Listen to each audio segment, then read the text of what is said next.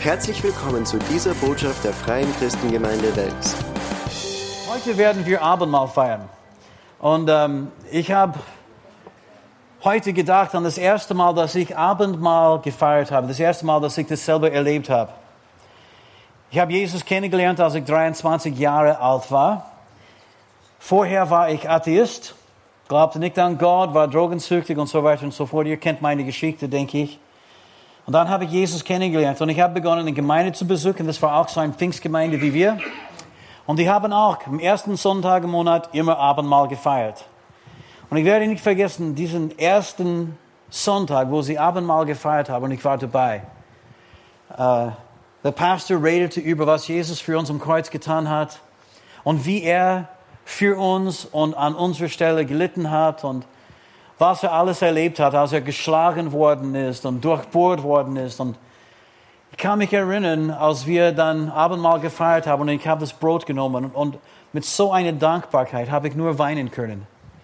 Ich war so dankbar für das, was Jesus für mich am Kreuz getan hat. Halleluja. Er starb für mich, er liebte mich. Und weißt du, wenn, wenn du mich früher oder vorher gekannt hättest, ich kann dir sagen, du hättest kein, kein Dollar oder Euro für mich gegeben aber er hat sein Leben für mich gegeben. Und ich habe nur weinen können, als ich dann von dieser kleinen Bäcker getrunken habe, wie wir das auch machen. kann mich erinnern, wie dankbar ich war für das Blut, das Jesus für mich vergossen hat.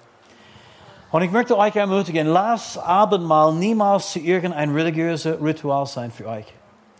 Es ist möglich, nachdem wir eine längere Zeit mit den Herrn gehen und wir haben Abendmahl schon öfter miteinander gefeiert, dass wir das einfach als eine reine Formalität machen. Ich weiß, das geschieht bei den meisten von euch nicht, aber ich möchte euch trotzdem ermutigen. Denk einmal drüber nach, was Jesus für dich am Kreuz bezahlt hat.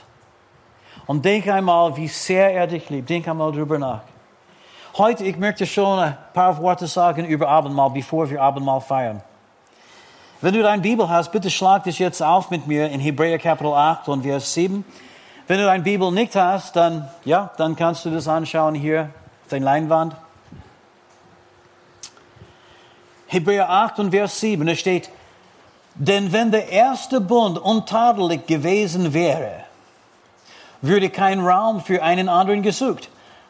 Denn Gott tadelt sie und sagt, siehe, es kommen Tage, spricht der Herr, da will ich mit dem Haus Israel und mit dem Haus Juda einen neuen Bund schließen Sagt es einmal, einen neuen Bund. Gott sei Dank für den neuen Bund. Wir haben einen neuen Bund durch Jesu Christi, durch Jesu Blut, die er für uns vergossen hat. Amen. In Vers 13 steht, indem er sagt einen neuen Bund, erklärt er den ersten für veraltet. Was aber veraltet und überlebt ist, das ist seinem Ende nahe. In den Hebräerbrief lesen wir interessante Vergleichungen mit dem Alten Testament und Neuen Testament. Das war so damals, dass viele Juden haben sich bekehrt und sie, sie sind von neuem geboren worden. Aber dann einige, sie wollten wieder neu unter dieses alte System zurückgehen. Wo sie haben ein hoher Priest mit sein, sein schöner Pracht gewarnt und wo sie Schlachtopfer und so weiter darbringen mussten und so weiter. Und in den Tempel gehen, sie wollten das alles dann wieder erleben. Und eigentlich, das ist genau der Grund, warum wir haben den Hebräerbrief. Um uns zu zeigen, dass was wir haben im neuen Bund viel besser ist. Wir lesen schon einige Vergleiche. Zum Beispiel, den alten Bund wird mit dem neuen Bund verglichen. Und es ist ganz klar, und es steht sogar ganz klar, dass der neue Bund ein besserer Bund ist. Wir haben es besser, als sie damals gehabt haben. Gott sei Dank. Amen. Auch die Priesterschaft im Alten Testament, diese Priesterschaft, wo die Leute Schlachtopfer und so weiter darbringen müssten, diese Priesterschaft wird verglichen werden mit Jesus, seine Priesterschaft. Er ist ein hoher Priester, unser hoher Priester. Und wenn wir dann fertig mit den Argumenten, die der, der den Hebräerbrief geschrieben hat, lesen, dann wissen wir, Jesus ist weit besser als alle diese anderen Priester und Hohepriester. Amen. Halleluja, er ist der einzige Mittler zwischen Gott und Mensch. Du musst nicht mehr zu irgendeinem Mann oder einem Mensch gehen, um eigentlich von Gott etwas zu bekommen, ein Wort von Gott zu bekommen, sondern du kannst selbst zu den Vater gehen durch Jesus Christus. Amen. Er ist der Mittler. Amen. Und er ist ein weit besserer hoher Priester. Amen. Halleluja, er liebt uns, er, er versteht, wie es uns geht. Und er steht zu uns. Und er repräsentiert uns mit seiner Liebe, mit seiner Güte mit seinem kostbaren Blut vor den Thron Gottes. Wir haben auch diesen Vergleich von den Opfergaben, die damals geopfert worden sind unter den alten Bund, Schlachtopfer und Brandopfer. Diese Opfergaben werden dann mit das Opfer verglichen, die Jesus Christus am Kreuz für uns geopfert hat. Und ihr wisst schon alle, sein Opfer ist weit besser. Es gibt keinen Vergleich. Was er für uns getan hat, kann niemals verglichen werden mit diesen Brandopfer und Schlachtopfer, die damals geopfert worden sind. Halleluja! Die waren nur eine Erinnerung an die Sünden. Alle diese Opfergaben haben wieder bestätigt, dass die Leute von Gott getrennt waren. Aber Jesus, sein Opfer am Kreuz, hat uns für immer und ewig erlöst. Und es gibt keine Erinnerung mehr an unsere Sünden. Die sind ein für allemal weggewaschen durch sein kostbaren Blut. Das macht mich froh. Halleluja. Es ist wirklich so. Und wie ich sagte, einige von diesen jüdischen Christen, sie wollten damals wieder zurückgehen zu den alten Bund und Schlachtopfer bringen und wieder zu irgendeinem menschlichen Priester gehen. Und das war eine Beleidigung für Gott. Wenn wir den Hebräerbrief lesen, dann wir sehen, wenn ein Mensch versucht, zu Gott zu kommen durch seine eigene religiöse Werke, das ist eine Beleidigung für Gott. Er hat so einen hohen Preis bezahlt. Er hat so viel Liebe und Gnade uns angeboten. Und dann kommt ein Mensch und sagt, na, das brauche ich alles nicht. Das war eh okay und gut. Aber ich möchte vor dir stehen aufgrund von meinen Werken und alles, was ich getan habe. Das ist eine Beleidigung für das Blut Jesu Christi. Eine Beleidigung für Gott. Und eigentlich, das ist die einzige Sünde, die nicht vergeben werden kann. In Hebräer Kapitel 10 und Vers 28. Da steht, hat jemand das Gesetz Mose verworfen, stirbt er ohne Barmherzigkeit auf zwei oder drei Zeugen hin. Sag's einmal, ohne Barmherzigkeit. Im Alten Testament war keine Barmherzigkeit. Das war nur Schlachtopfer und eine Bedeckung, die zeitlich die Sünden bedeckt hat, aber keine Barmherzigkeit. Wie, Vers 29. Wie viel schlimmere Strafe, meint ihr, wird der verdienen, der den Sohn Gottes mit Füßen getreten und das Blut des Bundes, durch das er geheilt wurde, für gemein erachtet und den Geist der Gnade geschmäht hat? Wenn jemand versucht, vor Gott zu stehen aufgrund seiner Werke und bietet Gott etwas an für seine Erlösung, das ist genau als wenn sie sagen, Herr, das, was Jesus getan hat, genügt nicht und sie nehmen das Blut, das Jesus für uns vergossen hat, und schmeißen es auf den Boden und treten auf das Blut mit den Füßen. Und das ist eine Beleidigung Gott gegenüber. Und das müssen wir auch wissen. Deine Gerechtigkeit, meine Gerechtigkeit besteht nicht in irgendetwas, die wir getan haben oder tun können, sondern es besteht in dem Blut, die Jesus für uns vergossen hat. Amen. Wir stehen vor dem Thron Gottes ohne Schuld und ohne Verdammnis, nicht aufgrund von etwas, die wir getan haben, sondern nur aufgrund von das, was Jesus getan hat. Und deswegen ist das wirklich die einzige Sünde, die nicht vergeben werden kann. Den alten Bund hat keine Kraft gehabt, um Menschen zu erretten. In den alten Bund, die Menschen waren nur gezeigt und überführt von ihren Sünden. Im alten Bund, dann, dann haben alle Menschen schon klar gewusst, ich bin ein Sünder, ich bin von Gott getrennt. Ich brauche einen Retter. Als sie das Gesetz gelesen haben, haben sie gedacht, wer kann das alles erfüllen? Ich habe keine Hoffnung. Ich brauche einen Retter. Aber Gott sei Dank, in den neuen Bund haben wir einen Retter. Sein Name ist Jesus und er rettet uns von alles, was versucht uns zu vernichten. Amen. Halleluja. Wenn jemand das Opfer von Jesus Christus verachtet oder ablehnt, dann haben sie den Geist der Gnade geschmäht. Es ist, als wenn sie den Heiligen Geist attackiert haben.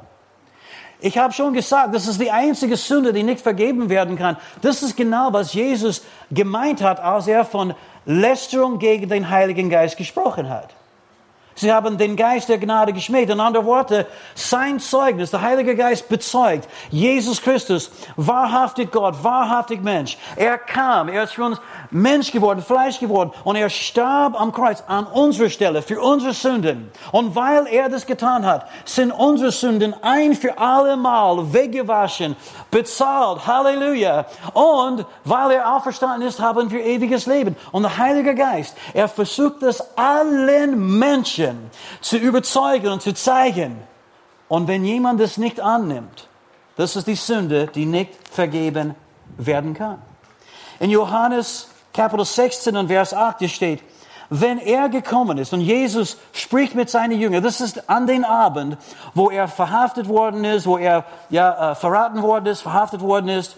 Und Jesus redete mit seinen Jüngern über den Heiligen Geist und er sagte, wenn er gekommen ist, wird er die Welt überführen von Sünde und von Gerechtigkeit und von Gerecht. Von Sünde. Bitte merke, das ist in den Einzahl, nicht in der Mehrzahl. Und was bedeutet das? Es steht hier, er wird die Welt überführen von Sünde. Vers 9. Von Sünde, weil sie nicht an mich glauben.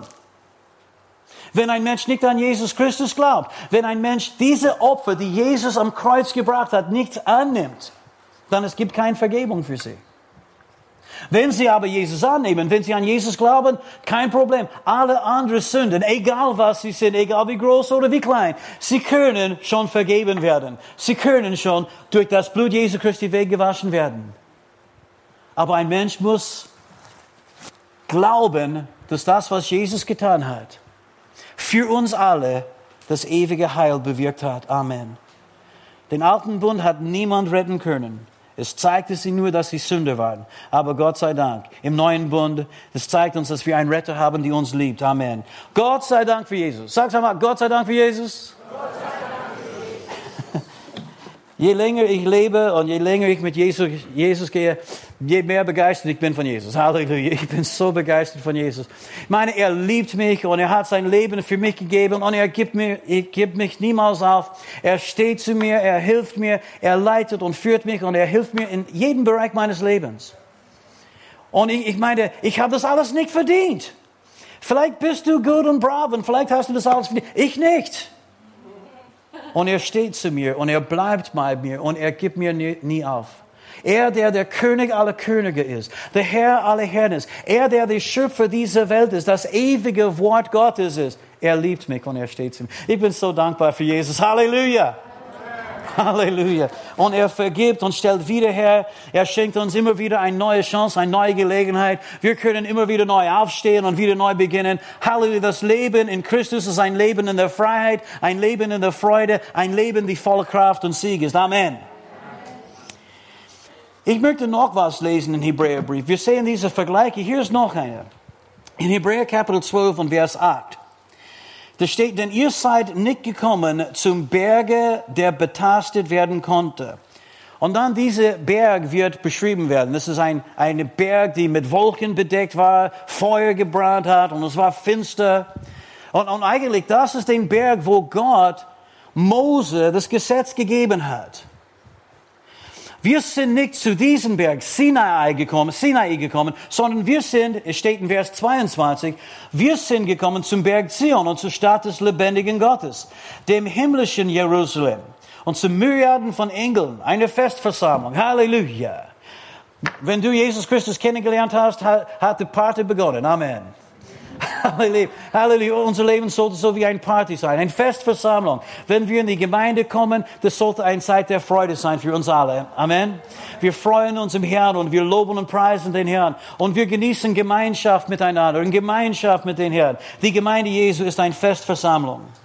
Wir sind zu der Gemeinde der Erstgeborenen ge gekommen, die in den Himmel angeschrieben sind. Und zu Gott, dem Richter aller und zu den Geistern der vollendeten Gerechten und zu Jesus, dem Mittler eines neuen Bundes und zum Blut der Besprengung, das besser redet als das Blut Abels.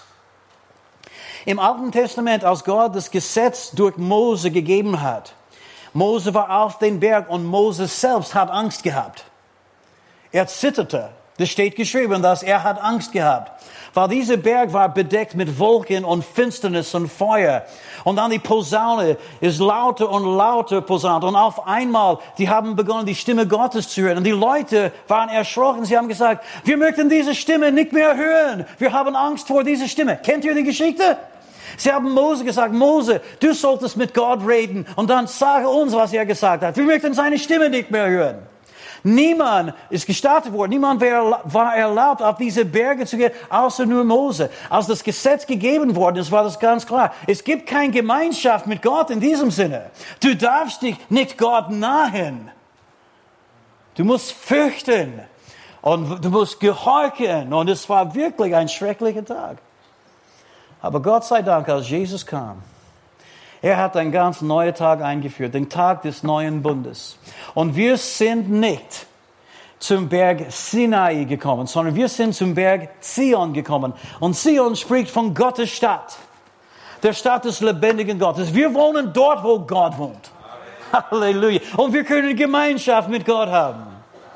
Halleluja. Wir können kommen, wie wir sind und wir sind willkommen geheißen vom Vater selber vor seinem Gnadenthron und wir bekommen alles, was wir brauchen für unser Leben. Gott sei Dank für den neuen Bund. Gott sei Dank für das Blut Jesu Christi. Lasst uns den Herrn loben eine Minute. Halleluja. Danke dir, Vater, für den neuen Bund. Danke für Jesus Christus, unser Erlöser, unser Herr, unser Retter. Danke für Berg Zion. Danke für der neue Jerusalem, der Stadt des lebendigen Gottes. Danke, dass wir Leben haben, Leben in Fülle. Danke, dass das Alte Testament vorbei ist, veraltet ist und der Neue Testament schon, Halleluja, eingeführt und versiegelt worden ist durch den Blut Jesu. Ein viel besseres Bund, dass wir ein besserer hoher Priester haben. Danke dir dafür. Halleluja. In Jesu Namen. Amen. Amen. Amen. oh, das macht mich froh.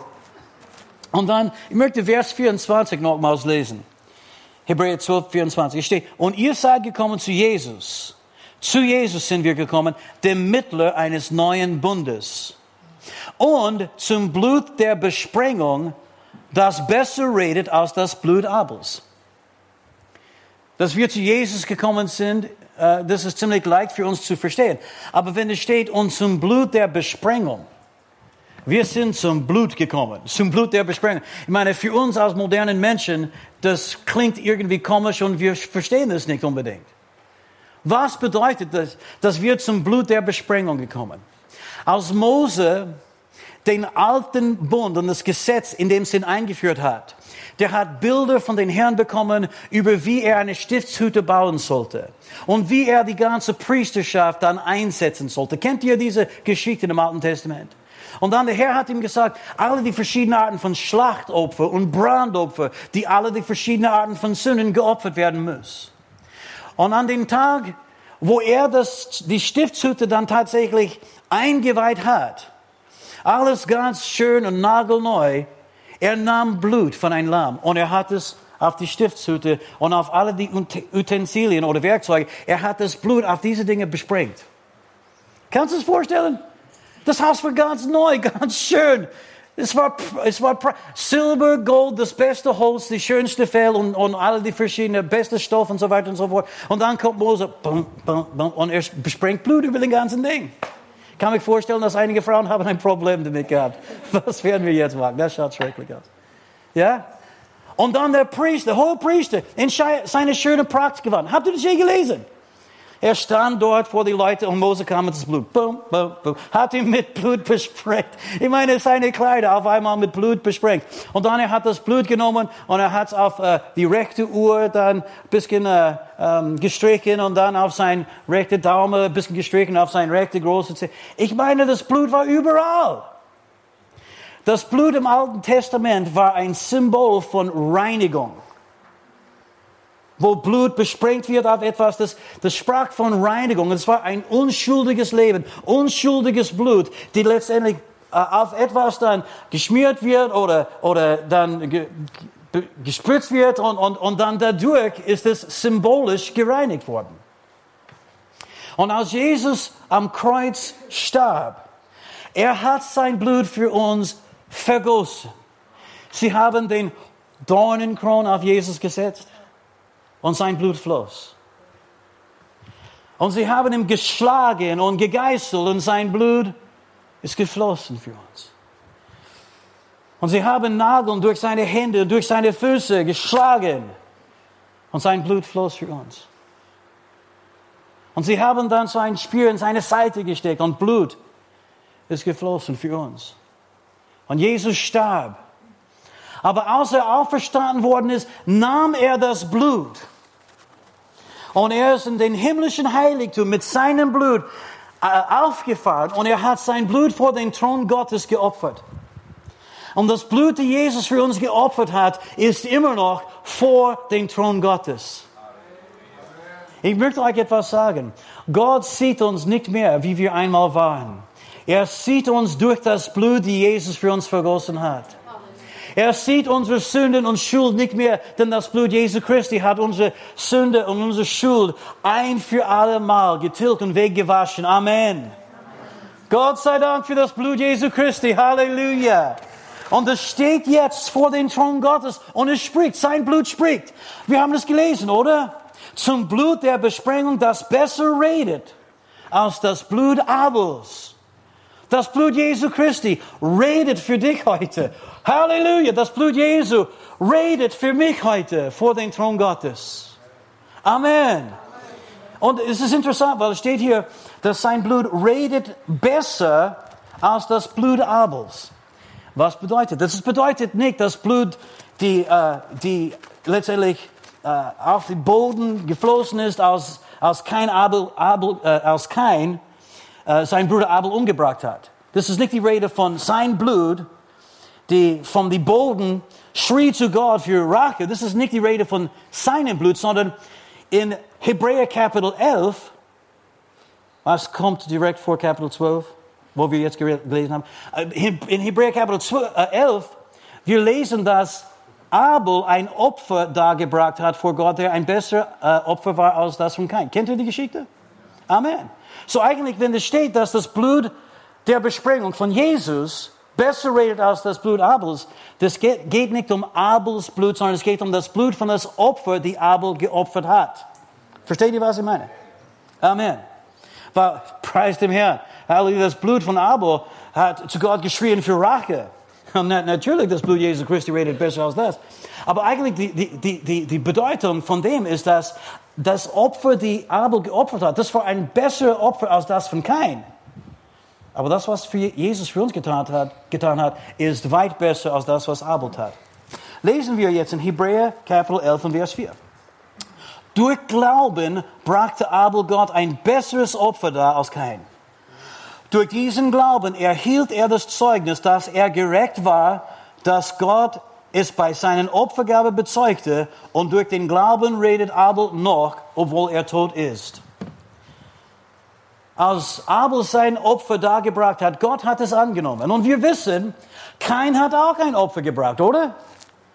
Aber er hat ein Opfer gebracht, die nicht angenommen worden ist. Es war das Opfer von seinen Werke der hat seinen schönen Garten gehabt und hat das bebaut und hat gearbeitet und gepflegt und so weiter und so fort. Und am Ende des Jahres hat er äh, schöne Früchte gehabt, weil er hat so hart gearbeitet mit Schweiß. Und er brachte von den Frucht zu Gott und er sagte, schau, was ich getan habe. Das war die Werke seiner Hände. Eigentlich Gott hat tatsächlich gesagt, es gibt einen Fluch auf diese Erde. Und mit Schweiß und harter Arbeit wirst du, wirst du erst eine Ernte bekommen. Und ich glaube, kein wollte ihm zeigen, schau, was ich aus dem gemacht habe. Und Gott war nicht beeindruckt. Gott ist niemals beeindruckt mit religiösen Werken. Er ist beeindruckt, wenn wir im Glauben kommen, wie er das schon im Voraus gezeigt hat. Und das ist genau, was Abel tat. Als Adam und Eva gesündigt haben, ihr wisst, Gott hat äh, Tiere geschlachtet und er hat von diesen Tieren ähm, ja, Kleider für Adam und Eva gemacht. So Fellkleider für Adam und Eva gemacht. Und das war der Weg, durch den die Sünden von Menschen bedeckt werden konnte. Nicht weggewaschen, sondern nur bedeckt werden konnte. Und Abel, Abel, der wusste das. Und er hat genau diese Art vom Opfer Gott dargebracht. Und Gott hat es angenommen. Und es ist auch nicht, dass kein das nicht wusste. Habt ihr das gewusst? Weil es steht, durch Glauben brachte Abel Gott ein besseres Opfer.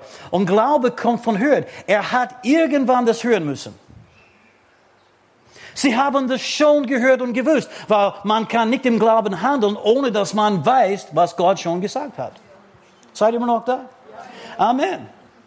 So, sie haben beide gewusst, aber kein sagte, hier ist die Arbeit meiner Hände, schau, wie brav und gut ich bin. Und der Herr war nicht beeindruckt. Und Abel, er stand dort und er sagte, Herr, ohne dich bin ich nichts und ich komme, wie du gesagt hast, wie du gesagt hast. Und er brachte diese Schlachtopfer und Gott hat es angenommen. Diese alttestamentliche Opfergaben, sie waren wirklich niemals Gottes vollkommener Wille. Er wollte nicht, dass der Menschheit sündigt. Der einzige Grund, warum diese Opfergaben eingeführt worden sind, war wegen der Sünden von Menschen. Wenn jemand glaubt, dass Gott das wollte, dann glauben sie auch, dass Gott wollte, dass die Menschheit sündigt.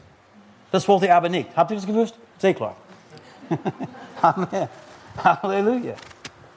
Aber es war so ein, ein zeitliche, äh, eine Übergangslösung, kann man sagen, bis Jesus gekommen ist und bis Jesus die Strafe ein für allemal bezahlte.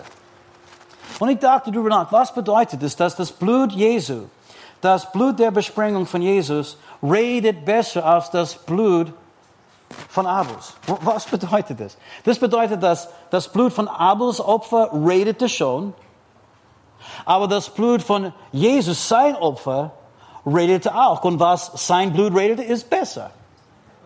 Oder? Also ich habe gedacht, was hat das Blut von Abels Opfer gesagt? Und hier sind nur ein paar Gedanken. Man, ich habe eine Liste von, ich glaube, 20 Gedanken zusammengeführt, aber ich möchte nur drei mit euch teilen. Nummer eins. Als Abel diese Tier umgebracht hat und es Gott geopfert hat, ich glaube, sein Opfergabe sprach, es hat begonnen. Und was meine ich damit? Nachdem Abel das geopfert hat, und das war die, das erste Opfer, von dem wir lesen, die ein Mensch Gott gebracht hat, äh, die erste Schlachtopfer, die ein Mensch Gott dargebracht hat.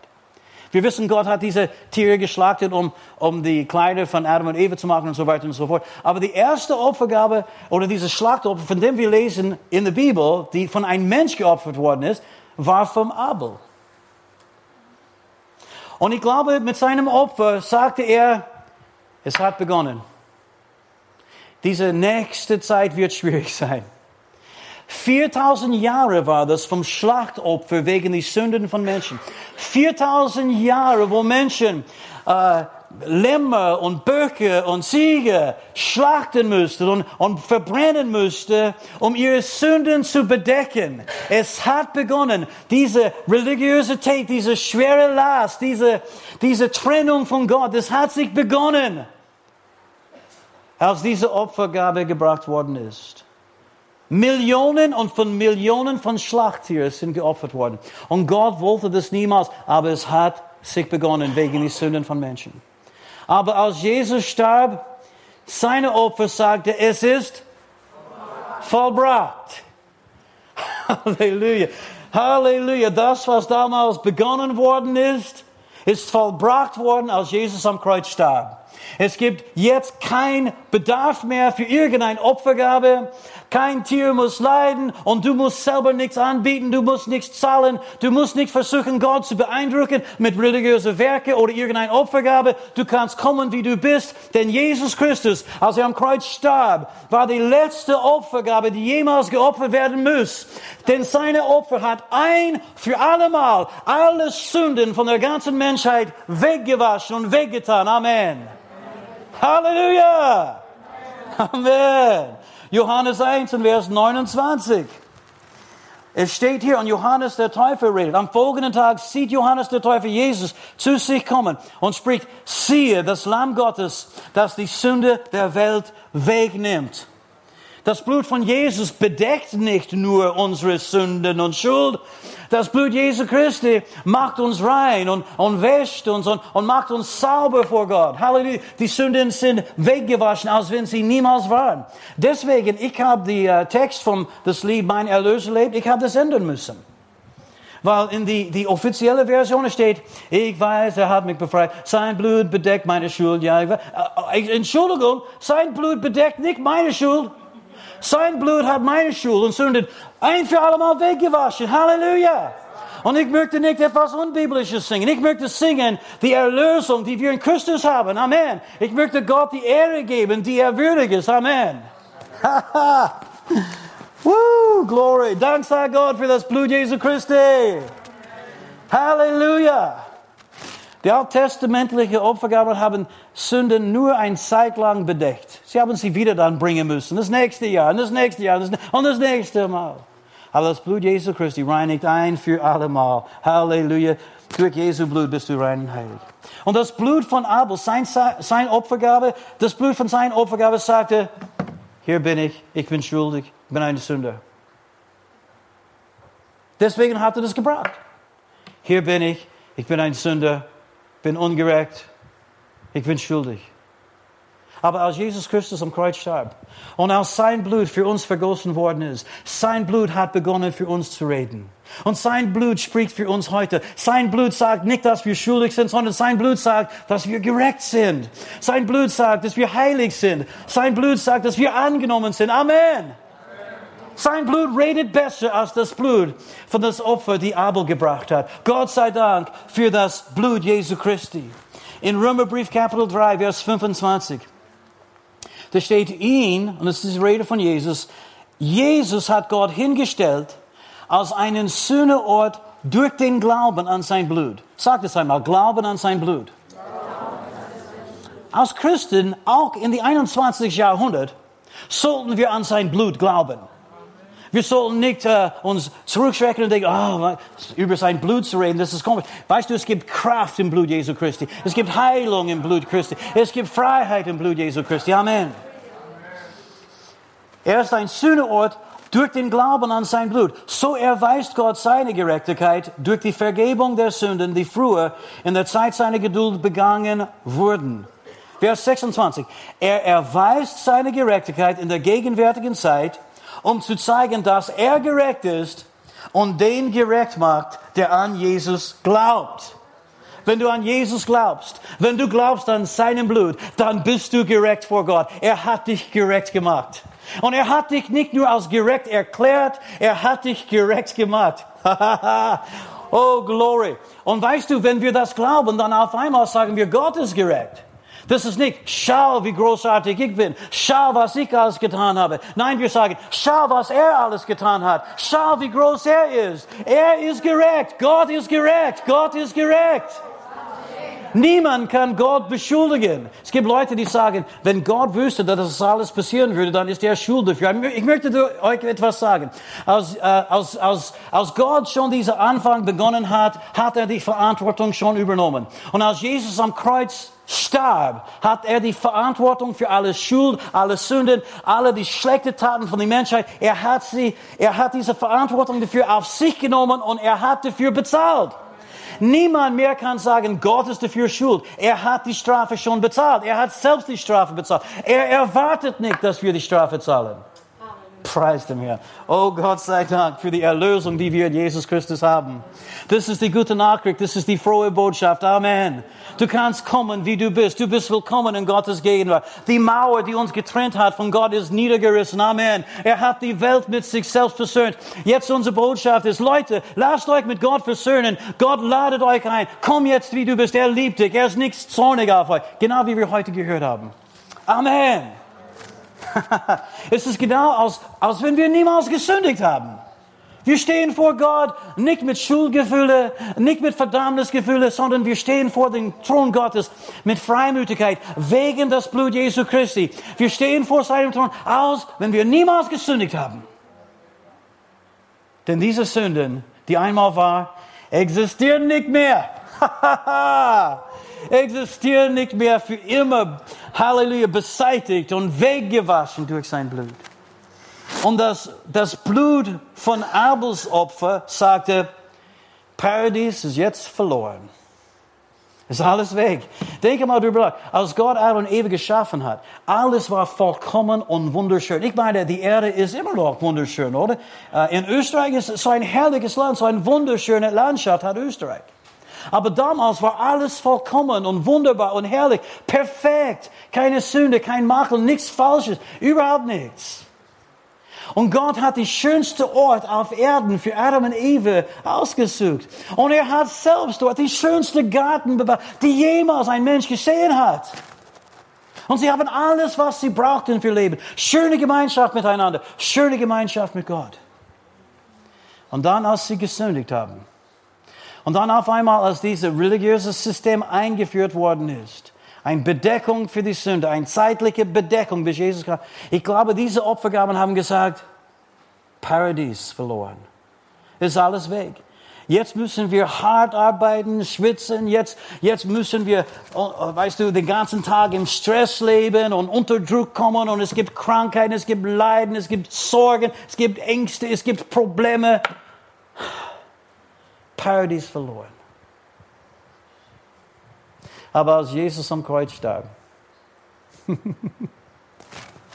sein Blut redete für uns, hat begonnen zu reden und sagt, Paradies wiederhergestellt.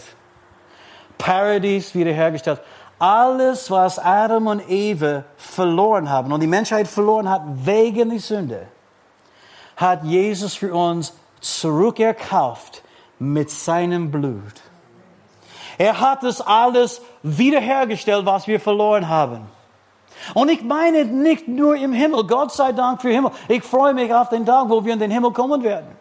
Wo das, weißt du, diese Arbeit schon vollendet ist. Und wenn wir dann letztendlich vor den Herrn uns freuen können auf diese Weise. Aber als Jesus Christus am Kreuz starb, er hat tatsächlich alles zurückerkauft für uns, was wir brauchen hier für unser Leben auf Erden auch. Alles, was wir brauchen für Leben und Gottseligkeit, haben wir durch Jesu und sein Opfer am Kreuz bekommen. Das gehört uns schon. Als Jesus am Kreuz starb, Halleluja, er nahm unsere Krankheit, unsere Leiden auf sich. Durch seinen Wunden sind wir geheilt. Das ist ein Teil von unserer Erlösung in Jesus. Amen. Als Jesus am Kreuz starb, ist er mit unserer Armut arm geworden. Halleluja. Und wir sind, Halleluja, durch seinen Reichtum reich gemacht worden.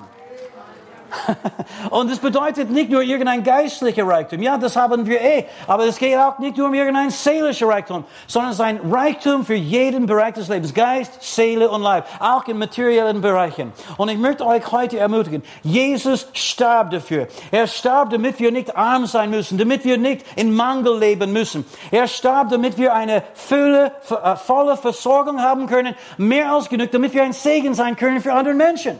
Wenn du das noch nicht erlebt hast, Leute, gib nicht auf. Sag nicht, ja, habe ich eh gehört vor 20 Jahren, es funktionierte für mich nicht. Weißt du, steh wieder auf, glaube den Herrn. Jesus hat mit teurem Blut er, äh, äh, äh, bezahlt, um das für dich zu erkaufen. Danke für eure Begeisterung. Ich, sage es immer wieder. Dank sage Gott, ich bin reich in Jesus Christus. Amen. Geist, Seele, Leib, alles, was ich brauche, alles, was ich... Paradies wiederhergestellt. Das Blut Jesu Christi redet besser als das Blut von das Opfer, die Abel geopfert hat. Und wir sind so dankbar für Jesus, so dankbar für sein Blut. Und heute werden wir Abendmahl feiern. Als Jesus starb, alle Sünden waren ein für allemal beseitigt und weggewaschen. Er nahm unsere Krankheiten, unsere Leiden und er gab uns seine Gesundheit. Er nahm unsere Armut, er gab uns seinen Reichtum. Er nahm den Flug, die wir verdient haben. Er hat uns den Segen gegeben, die wir nicht verdient haben. Und nicht nur für uns, sondern für unsere ganze Familie. Wenn du an den Herrn Jesus Christus glaubst, so wirst du errettet, du und dein ganzes Haus. Amen. Was ich sagen wollte, ist, das Blut Jesu Christi spricht heute für dich. Das Blut Jesu Christi ist vor dem Thron Gottes und redet für dich. Das Blut sagt, du bist gerecht, du bist heilig, du bist geheilt, du bist gesegnet. Halleluja. Du bist voller Gnade, du bist voller Friede, du bist in Jesu Namen angenommen, ein Kind Gottes voller Kraft. Sein Blut redet für dich, sein Blut redet für mich heute. Gott sei Dank für das Blut Jesu Christi. Halleluja. Sag's nochmal, Gott sei Dank für das Blut Jesu Christi. Gott sei Dank für das Blut Jesu Christi. Halleluja. Heute in Abendmahl werden wir symbolisch das annehmen, indem wir das trinken. Aber es gibt Blut vor dem Thron Gottes, das wahre Blut Jesu Christi, die für immer und ewig vor dem Thron Gottes sein wird. Die spricht für uns. Wenn wir heute das Brot essen, ich möchte sagen, das ist eine Realität. Das ist nicht nur etwas, die wir machen als ein religiöses Ritual. Wir sagen, Jesus, du scharbst für mich. Du hast meine Krankheiten getragen. Durch deinen Wunder bin ich geheilt. Heilung gehört mir. Ich nehme das jetzt. Es ist meins. Ich nehme jetzt, was du für mich erkauft hast. Und wenn wir von dieser kleinen Becher trinken und wir sagen, Jesus, danke für dein Blut, danke für den neuen Bund, wir sind mit dir vereinigt, wir haben Gemeinschaft jetzt mit dir, du bist immer da für uns, wir können immer zu dir kommen, unsere Sünden sind für immer und ewig weggewaschen, keine Verdammnis mehr, kein Druck mehr, keine Religiosität mehr, wir kommen wie wir sind, wir sind deine Kinder durch dein Blut. Oh, Halleluja, Halleluja. Hier endet diese Botschaft. Wir hoffen, Sie wurden dadurch gesegnet. Für mehr Informationen besuchen Sie uns unter www.fcg-wells.at.